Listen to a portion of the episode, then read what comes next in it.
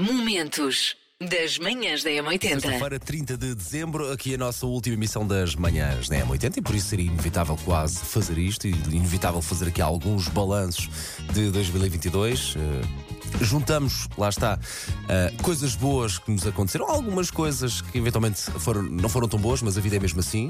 Um, quando olhamos aqui para a nossa, para a nossa vidinha aqui nas manhãs da 80, estamos muito contentes com a forma como chegamos ao final do ano. Muito obrigado por nos escolher para ser o início do dia. Damos o nosso melhor, mesmo de coração, e é isso que vamos fazer em 2023: continuar a dar o nosso melhor e, claro, continuar a tocar as músicas da sua vida e sempre acompanhado de boa, de boa sugestão, de boa disposição e de alguns enganos, como já percebeu também. Manhãs da M80. Uh, quando olhamos para a nossa vida pessoal, todos nós. Uh, temos coisas boas que nos aconteceram nas nossas vidinhas, lá em casa, como se costuma dizer, e combinámos ontem que eu seria o primeiro a dar o exemplo, as duas coisas que claramente marcaram o meu ano de 2022, e nesta semana já falei assim por alto sobre isto, mas duas coisas que me marcaram muito e em bom, no fundo, é, é, é a vida a desabrochar e a vida a acontecer. As minhas duas pequeninas, a mais velha começar a ler, minimamente, e a mais pequenina começar a conseguir contar os números já de, de forma mais uh, consistente. Duas coisas que deixaram aqui o pai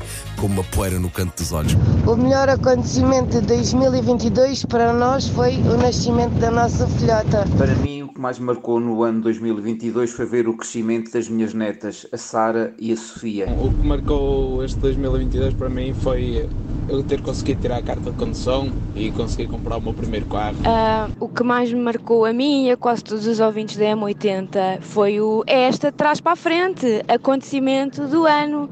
Viciou imensa gente, com certeza. Sei esta. JS, primeiro portar de trás para a frente. Uh, vamos lá. Volume do rádio um bocadinho mais alto porque vou pôr agora a música a tocar. Então esta, esta música já é praticamente famosa o ano inteiro, toda a gente já viu Stranger Things e pff, já viram tantas vezes que o Upside Down já é o de trás para a frente. Isto deve ser Kate Bush Running Up That Hill. Manhãs da M80. Estou falando aqui de Manchester. O que melhor me aconteceu em 2022 foi convencer a minha patroa inglesa a trocar a BBC Rádio 2, BBC Radio 2 pela M80. Oh, coisa boa, viu? Não teve coisa melhor. Agora eu posso escutar M80 das 7 da manhã às 3 da tarde. Um abraço e feliz ano novo para vocês. Manhãs da M80. E depois, eu acho que esta é talvez das maiores promessas que depois, ou resoluções de ano novo que não se cumprem e também de pensamentos nesta altura do ano. 88% das pessoas diz que vai começar uma nova dieta a 1 de janeiro. Depois corta para 8 de janeiro, 10 de janeiro. Ai, não consigo, fica para o ano, fica para o mês de fevereiro, fica para o verão. Que clássico. Manhãs da M80. Linha de passe. Mensagens, como disse, uh, também, por exemplo, o próprio Cristiano Ronaldo diz que um mero adeus nunca será suficiente. Enfim, são muitas, muitas as mensagens.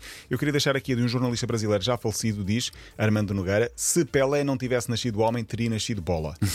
Acho que explica muito aquilo que foi Pelé. Por exemplo, Luís Freitas Lobo, o comentador de desporto, de, de, futebol, no jornal O Jogo, diz: uh, Eu vi em Pelé todos os craques do mundo. E eu gosto particularmente desta frase que o Gonçalo, da nossa redação, utiliza, que é: ver Pelé a driblar é como imaginar ginástica rítmica, rítmica aliás, mas com bola nos pés, bailado no relvado e até ilusionismo. E é mesmo. Alô, meus amigos, eu estou aqui com Paulo Rico. O meu nome é Edson Arantes do Nascimento. Eu sei que vocês talvez não se lembrem de Edson Arantes do Nascimento, mas se eu falar quem está aqui com Paulo Rico é o Pelé, vocês vão se lembrar.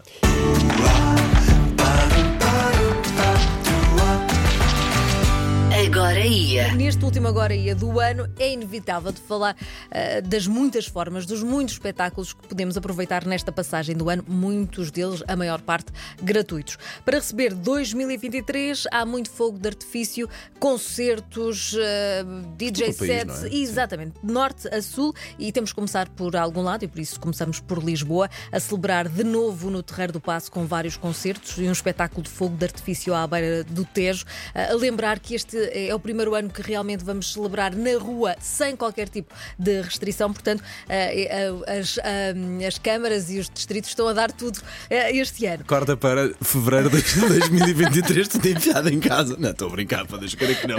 Momentos das manhãs da M80.